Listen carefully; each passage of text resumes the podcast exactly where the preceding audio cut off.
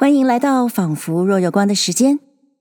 这期节目要讲的是赵元任翻译的《阿丽丝漫游奇境记》的第十二章：阿丽丝大闹公堂。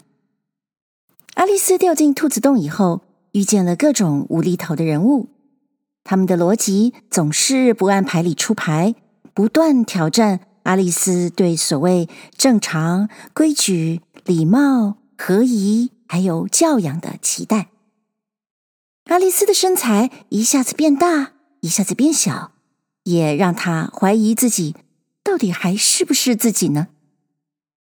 不过到了第十二章，阿丽丝的漫游看来也该要告一段落了。我们会发现，在这场法院公堂大戏中，阿丽丝最后。好像终于摆脱了他在整个漫游中的困惑、不确定与违背自己意志迎合别人的那个习惯。这一次，当他面对明显的荒谬的时候，爱丽丝挺直了腰板，大声说话呢，好一个正义之声哦！不过，我们可得要吐槽他一下，因为。这个正义好像来的有点太容易了。毕竟，就像他说的，他要对抗的那个权力，不过就是一副纸牌啊。《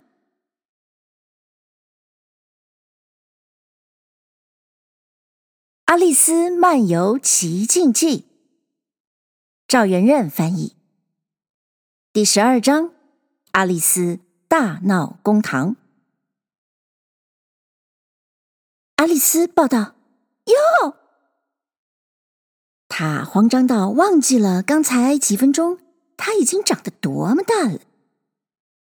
她跳起来那么快，竟把她的裙子边带翻了那个陪审座厢，把里头的些陪审员都倒在其余的大众的头上，他们就在那里乱扭乱爬。阿丽丝看着。倒想到前礼拜他把一缸金鱼打翻了的情形，他很受惊似的嚷道：“啊，哎呀，我真对不住的很。”他就赶快的搀他们起来，因为他总想到那回金鱼缸里出的事情，还隐隐约约记得，要是不立刻搀起来放回陪审座厢里去，他们。一会儿就会死的。那皇帝很郑重的说道：“现在审判还不能进行，须得要等陪审人都回到他们自己的座位才行。”他对着阿丽丝瞧，又吩咐道。要等到个个都做好。阿丽丝对那陪审座厢一瞧，看见他把那毕二爷从忙里摆倒了，那小东西啊，只得拿尾巴在空中很忧愁的摇晃，身子一点一动不过来。他一会儿就把它拿了出来，重新正着。搁进去，他对自己道：“倒已不见得是因为有什么意义在里头。我看他在这个审判里头，无论倒着审、正着审，没有什么大分别嘛。”等到那些陪审员因为被倒了出来，受惊过后，精神复了原，等到他们的石笔和石板都找着了。交还给他们，他们就很起劲的记这回出事的本末，就是那个歇胡子不写，因为他受惊受的太厉害了，只得张着嘴坐着，朝着顶棚上呆望。那皇帝对阿丽丝道：“你知道这件事情吗？”阿丽丝道：“不知道。”那皇帝追着问道：“什么都不知道吗？”阿丽丝道：“什么都不知道。那皇帝道：“嗯，这是很要紧的。”说着，对那些陪审员看，他们听了，正要写下这句话来，那白兔子插嘴道：“啊，陛下的意思，自然是要说不要紧的。”他说的腔调是很恭敬的，可是他又皱皱眉头，又对大家做个鬼脸。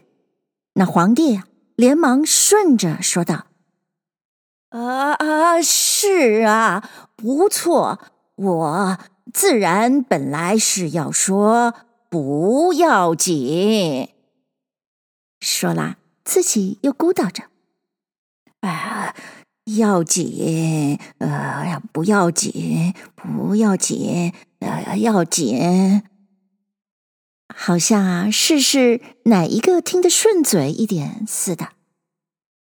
那些陪审员有的就写要紧，有的就写不要紧。爱丽丝站得够近，可以看得出谁写哪个。但是她想到，其实这个随便怎么写，也总归是不要紧的。那个皇帝方才在他簿子里记什么东西，到这时把他放下来，嚷道：“肃静！”他就在他步子里头念道：“规则第四十二条，凡人身长过一英里高的，须退出公堂。”大家。都瞧着阿丽丝。阿丽丝道：“我没有一英里高。”那皇帝道：“你有。”那皇后加道：“差不多有两英里。”爱丽丝道：“就是是的，我也不走。而且这又不是向来的规则，那是你刚才造出来的。”那皇帝道：“嗯，这是这本书里的顶老的一条规则。”爱丽丝道：“那么就应该是规则第一条。”那皇帝啊，急得脸都青了起来，忙把步子合起来。他转过头来，声音发抖的对陪审员道：“嗯。”你们定你们的判断吧。那白兔子慌忙的跳起来说道：“呃，陛下原谅，还有别的证据来呢。这个只是刚才掺着的。”那皇后道：“里头有什么？”那白兔子道：“我还没有打开它来呢。”可是看样子像一封信，是那犯人写给……呃，写给谁的？那皇帝的，自然一定是写给谁的喽，不然就变了一封不写给谁的信。这个不大有的，你知道？一个陪审员问道：“哎，上头住址是寄给谁的？”那白兔子道：“上头并没有住址，而且外面连什么都没有写在上。”他说着，把那纸打开，又说道：“哎，这并不是一封信，是几首诗。”又一个陪审员问道：“是不是那犯人的笔迹呀？”那白兔子道：“不是啊。”不是他的笔记，所以这才稀奇呢。那些陪审员都做稀奇的神气。那皇帝道：“他一定是假学着别人的笔迹写的。”那些陪审员又都做出明白了的神气。那加克道：“陛下万岁！我并没写这个，而且他们也不能证明是我写啊，末了没有名字签在上。”那皇帝道：“要是你没有签名，这罪更大。你一定是因为要做什么坏事，不然。”你为什么不像一个好好的、诚实的人，把名字签在上？说到这里呀、啊，满堂都是拍手的声音。这是那一天，那皇帝第一回说出真聪明的话出来。那皇后道：“不错，这个证明啊是他的罪。”阿丽丝道。这个一点儿也不证明什么罪啊！你看，你连到不知道里头说的是什么。那皇帝道：“把它念出来。”那白兔子就戴起眼镜子来，他问道：“陛下万岁！我得从哪儿念起呢？”那皇帝很郑重的答道。从起头的地方起，一直到完的地方完，念完了，然后再停止。那白兔子就念道：“他们说你见过一，曾经对他提起我，说我品性并不低，就是怕水又怕火。”他说：“我早已经走。我们知道有这话。要是一总不放手，你想自己多可怕？一们拿三，我拿七，你给我们二十一，你还他来，一还你。其实他们是我的。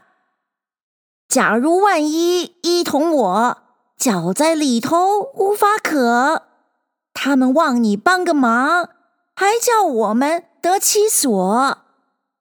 一还没有发疯前，你们总是讨人嫌，碍着他同一同特，弄得我们没奈何。一同他们定要好，别给一们知道了。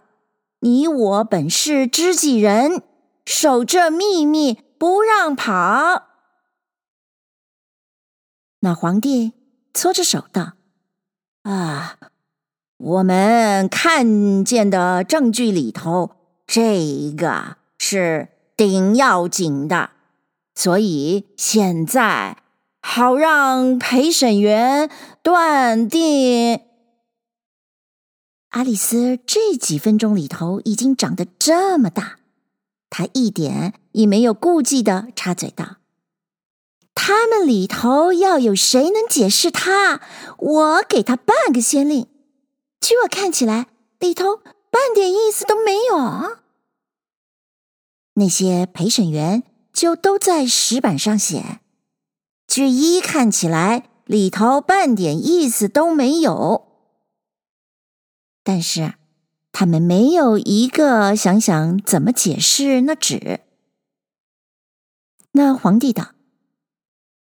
要是里头没有意思，呃，那就可以省掉没有的麻烦。你们想啊，咱们亦可以用不着找什么意思出来啊。然而啊，我想倒亦不一定。他说着，把那首诗摊在他腿上，用一只眼睛瞅着，又道。啊，我好像看见里头到底是有点意思，就是怕水又怕火。他就对那加克问道：“你会游水吗？”那贾可很愁的把头一摇，说道。嗯，看我样子像会吗？你想他怎么会啊？本来是纸做的牌啊。那皇帝道：“这点还不错，让我看底下的。”他就咕叨着道：“我们知道有这事，嗯，这自然是那些陪审员。”一们拿三，我拿七，你给我们二十一。哼，这一定是说他们把那些饼用到哪哪里去了？你想啊，阿丽丝道。但是底下又说你还他来，一还你呢。那皇帝。大得意的道：“哈，对了，不就这些东西吗？”说着，就指着盘里那些饼。再一没有这个更明白了，而且啊，底下又是说一还没有发疯前，他对皇后说道。啊，我爱你，从来没有发疯的。我想啊，那皇后大怒道：“从来没有！”说着，就拿一个墨水瓶对着那些虎子丢过去。这不幸的毕二爷，因为他用手指在石板上写不出什么印子出来，早就停了笔，停了纸。可是啊。现在他又连忙起手写起来，就用着从他脸上流下来、滴在他手上的墨水，倒也支持了好一下功夫才用完。那皇帝道：“那么这句话就不关风。”说着，就带着笑脸对大家瞧一周。公堂里头一点声音都没有。那皇帝生气道：“这是一句双关的笑话。”大家就啊哈哈哈笑了三声。那皇帝道：“嗯，让陪审员定他们的判断吧。”这差不多是他今天第二十回说这话了。那皇后道：“不要，不要。”先定罪，后断案子。阿丽丝很想得到，胡说八道！先定罪，这算什么话？那皇后气得脸都紫了起来，对阿丽丝道：“你不许多嘴！”阿丽丝道：“我偏要。”那皇后拼命的大嚷道。砍掉他的头！一个人也不动。阿丽丝现在已经长到原来那么大了，也不怕了。他对他们道：“谁在乎你们？你们还不就是一副纸牌？”正说着，那全副的纸牌都腾空起来，飞下来，打在他身上。他一半害怕的，一半生气的，急叫一声，拿两只手去要挡掉他们。睁眼看看，他自己还是睡在那河边上，把头还枕在他姐姐的身上。他姐姐方才在那里掸掉些从树上。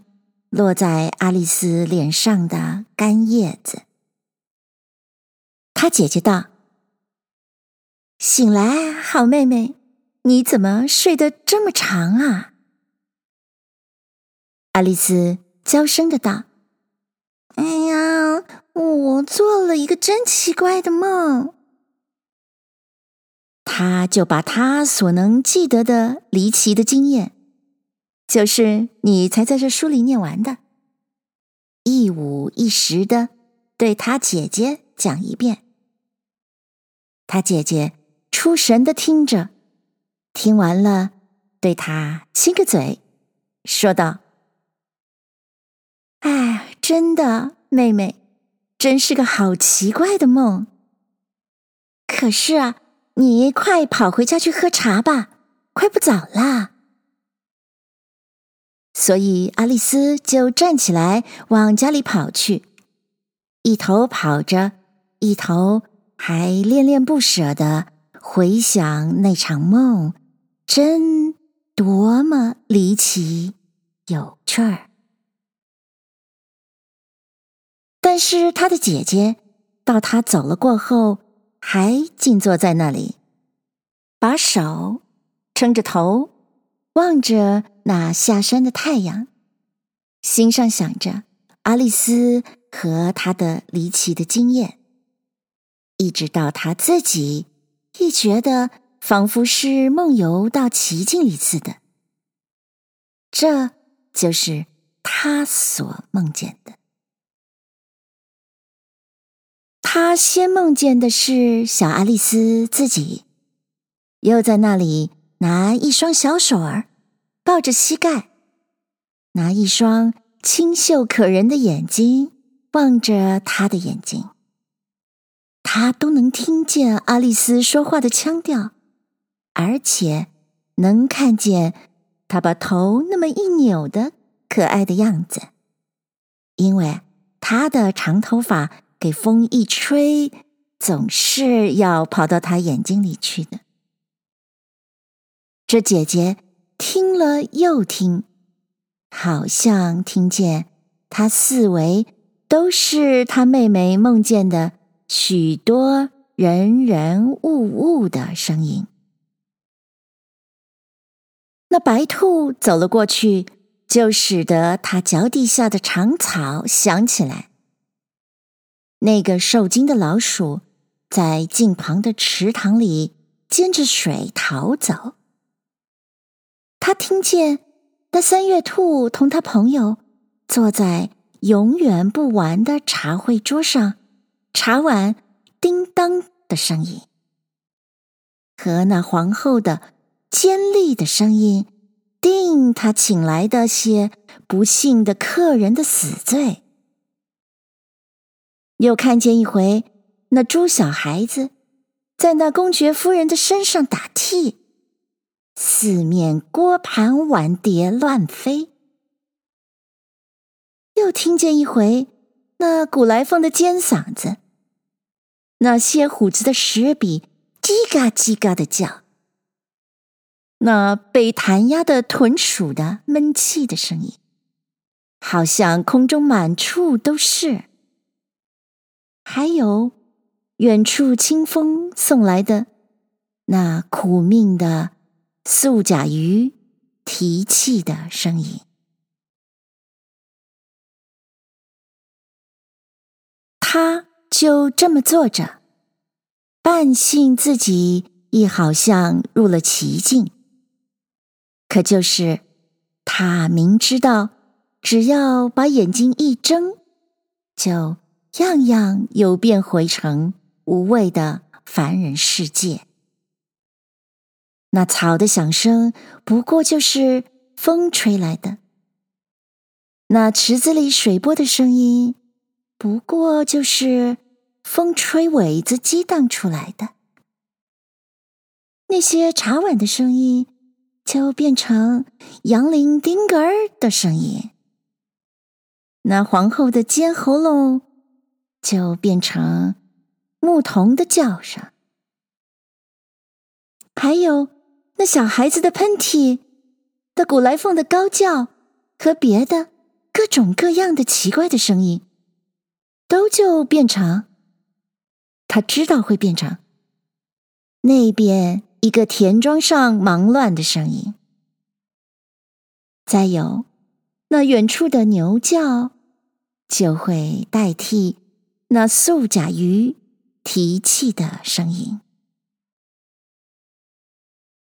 最后来，他又想象同是他这一个小妹妹，日后自己亦长成一个女人，想象她成年以后，一生总是保存他小时候天真烂漫的心肠，想象他围着一群别的小孩子，一来拿离奇的故事讲到他们的眼睛里，一都个个出神起来。真是，也许讲的就是自己多年前梦游奇境的故事呢。而且，想象到将来他一定真能够同酬他们孩子们的小酬儿，同乐他们孩子们的小快乐，总还常常惦记着他自己小时候的情景。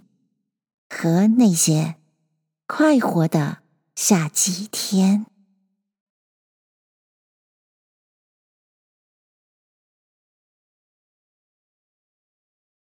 谢谢您收听这一集的《仿佛若有光》。这一季的节目就在爱丽丝姐姐的想象中结束了。我也希望，不管自己长到多老，都还是能够在。《阿丽丝漫游奇境记》里面找到欢笑与乐趣。如果你想一起继续文学与声音的冒险，欢迎你在收听的平台上按下订阅，这样我们下一季开始的时候，你才会收到通知哦。那么，我们下一季仿佛若有光的时间，再会喽。